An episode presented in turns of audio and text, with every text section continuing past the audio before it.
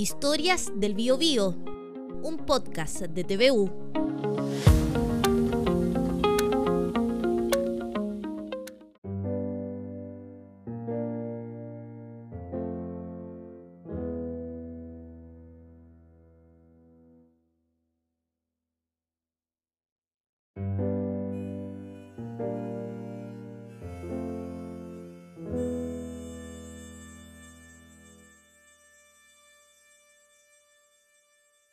Veo a Jorge sentado en el andén, las manos en su libro como no sabiendo hacer.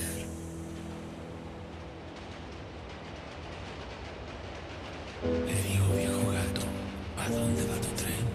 Me dice, viejo espejo, la verdad,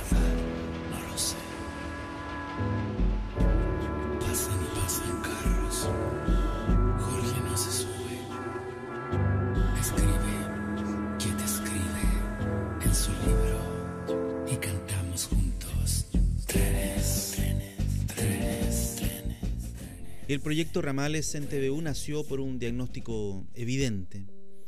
El Gran Concepción, al igual que muchas ciudades pequeñas que crecen abruptamente, colapsó. En horas punta, esta ciudad ya sufre los males propios de las grandes capitales como Santiago.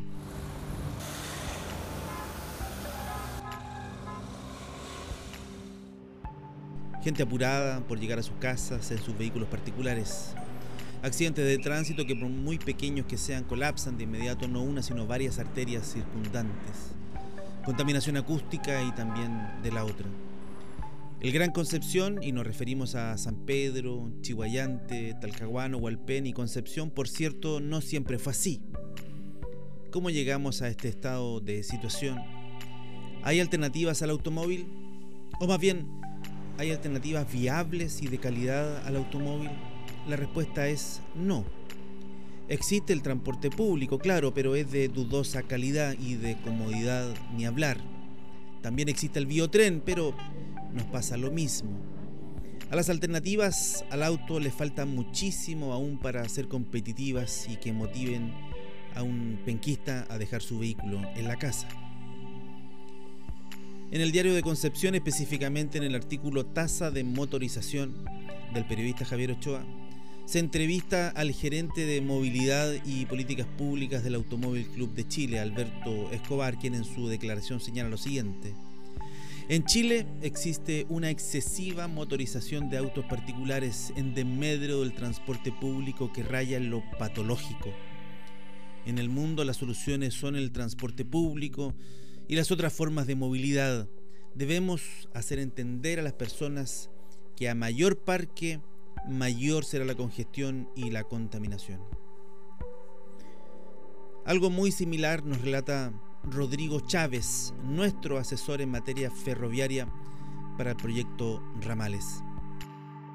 Considero que es un grave error que en nuestro país se considere el tren como algo de los abuelitos algo del pasado. Muy por el contrario, el tren es presente y es mucho acerca del futuro. Es cosa de la realidad en los países europeos y en todos los países desarrollados del mundo, donde ya vienen de vuelta y se han dado cuenta que por la crisis medioambiental, por los problemas climáticos, la emisión de CO2, la gran cantidad de accidentes, los, atochamientos en, en los caminos que ya no dan más abasto, porque no sacamos nada con construirle terceras, cuartas, quintas pistas. Esto es como solucionar la obesidad haciéndole más hoyo al cinturón, es decir, la obesidad no se ha solucionado.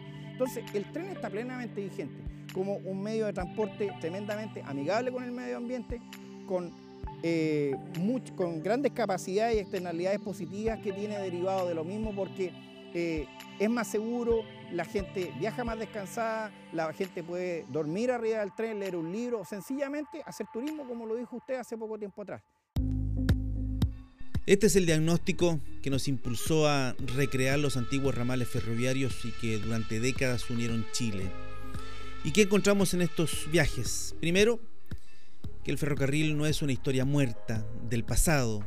Al contrario, está muy viva en las comunas por donde pasó y no son pocas las ideas de recrear estos recorridos, por último, con un afán hoy turístico.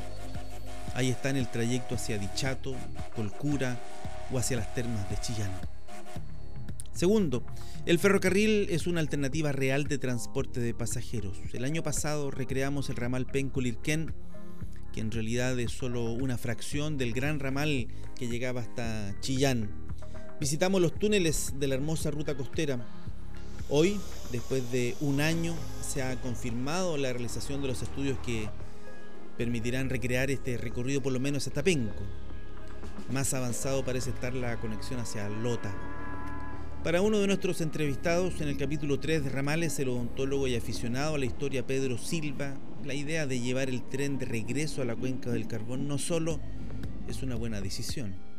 Me parece sumamente interesante e inteligente además, porque para un país tan largo como el nuestro, evidentemente que la vía de comunicación más expedita y más económica es el tren, además menos contaminante. Y creo que es una iniciativa sumamente inteligente. Éxitos como el corto Laja San Rosendo, que solo el 2018 trasladó a 572 mil pasajeros, demuestra que el tren es un tema de futuro. Pese a todos sus problemas técnicos, el propio biotren tiene una demanda creciente. A la vuelta de la esquina están los carros nuevos que llegarán a modernizar los viejos vagones naranjos. Y un poquito más allá está el nuevo puente sobre el Biobío. Pero si aún y a pesar de todo lo dicho no cree que el transporte ferroviario es un tema de futuro y no de pasado, visite el mural de Gregorio de la Fuente en la ex estación central de Concepción, hoy transformada en la Intendencia Regional. Esta pintura relata la sufrida historia de la región desde la felicidad del mundo mapuche pasando por la guerra de Arauco, las diversas tragedias naturales y la industrialización. Pero el cuadro final es el que nos interesa, es especial. En él se ve un sol gigante representando el futuro esplendor de nuestra zona. A un costado la familia con un niño pequeño y al otro costado el hombre, los libros, la educación y bajo ellos un gran puente ferroviario con un tren de alta velocidad imaginado en 1940 por el autor y que representa en el fondo el camino que hay que seguir para lograr el desarrollo en la región del Biobío.